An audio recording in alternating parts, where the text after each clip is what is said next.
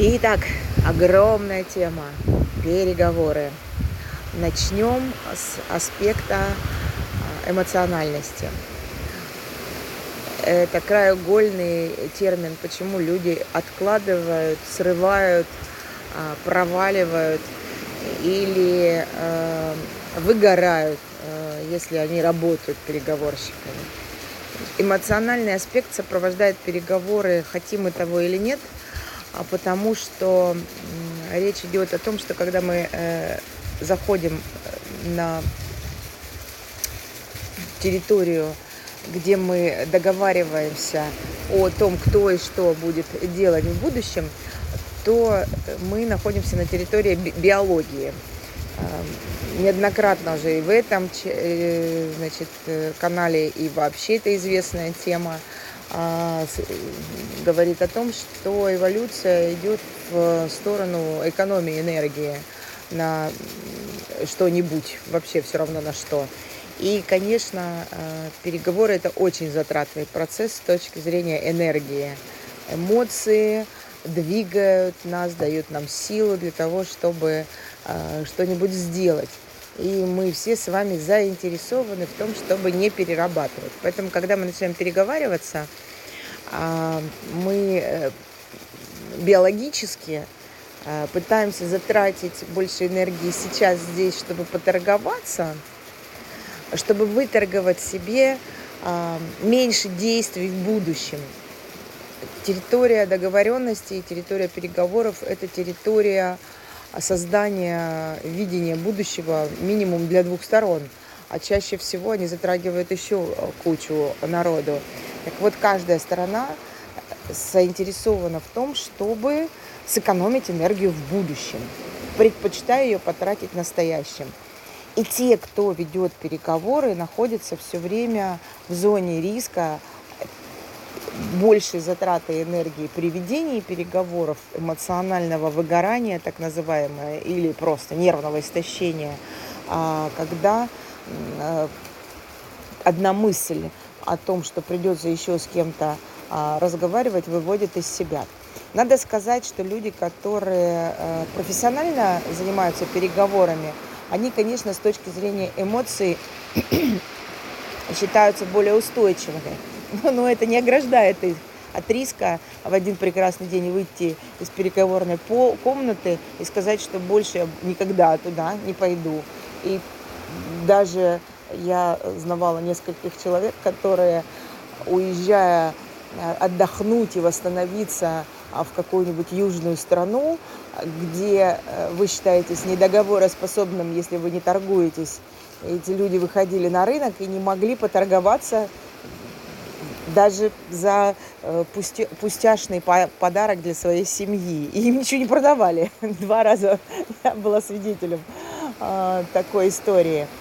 Это выгорание, это нервное истощение, это э, мозг стопит энергию, больше не дает в тему того, что вызывает перегруз эмоциональный. Как с этим работать. Надо сказать, что любое э, эмоциональное выгорание, любой эмоциональный перегруз, особенно э, мы находимся на э, на, на слове переговоры, а когда вы рассматриваете любые курсы, которые научим переговорам, усилим ваши переговорные навыки, там будет сноска такая стоять, там будет обязательно написано жесткие переговоры или помягче. То есть сама само слово переговоры вызывает эмоциональную окраску. То есть вы идете на переговоры, надо понимать, на какие. Жесткие переговоры, вы стоите упорото на своем, и задача противоположной стороны вызвать вас, вызвать в вас эмоциональный ответ, который а, снесет вашу переговорную позицию. А, то есть это натуральная атака, да, это серьезная история. А помягче переговоры чаще всего заканчиваются тем, что, кто, что кто-нибудь один зажестит и возьмет больше то есть выторгуют для э, своей стороны меньше усилий в будущем. Так вот, возвращаясь к тому, что такое профессиональное выгорание и как с этим быть, надо сказать, что любая история с нервным истощением – это история накопительная. То есть не, не вчера начинается, это не на этих переговорах случилось, это не в этой ситуации, да, это не этот последний разговор привел к тому, что вы уволились с работы и, или а, отказались от а, своей э, значит, задачи какой-то. Это история накопительная. Это что значит? Это значит, что а, эмоциональная область требует такой же гигиены, как утром почистить зубы.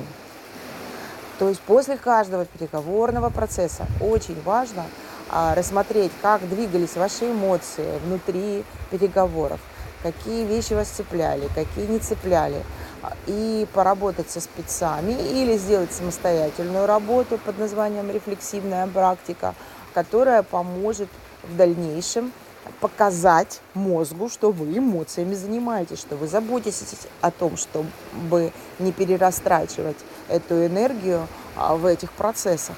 И э, этому легко обучаются. Сильные переговорщики, конечно, природно э, одарены такой способностью, или у них были очень мудрые учителя в самой-самой юности, в таком в детстве, в раннем у них вот это вот самостоятельное очищение после переговоров, оно присутствует. А, например, многим из нас знакомы ток-шоу, а политические особенно, да, та, те места, где там можно водой, в принципе, получить из стакана соседа, и там драка не детская идет, они друг друга перебивают и чуть ли не лезут в драку, а я, ну, как бы бывала на телестудиях и точно вам доложу, что эти люди потом выходят и радостно приветствуют друг друга, говорят, ну как я тебя, а я тебя как.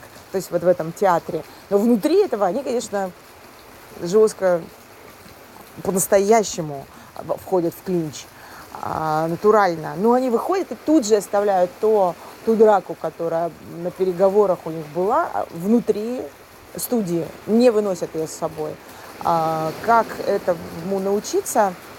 Да, этому можно научиться в разных местах, и многие переговорщики интуитивно берут длинные отпуска, уезжают куда-нибудь в горы, чтобы их никто не трогал, для того, чтобы дать нервной системе самой восстановиться. Но, в принципе, конечно, есть способы делать это действительно на уровне гигиены, как будто бы помыть эмоциональную сферу сразу после переговоров. А, спасибо вам за внимание.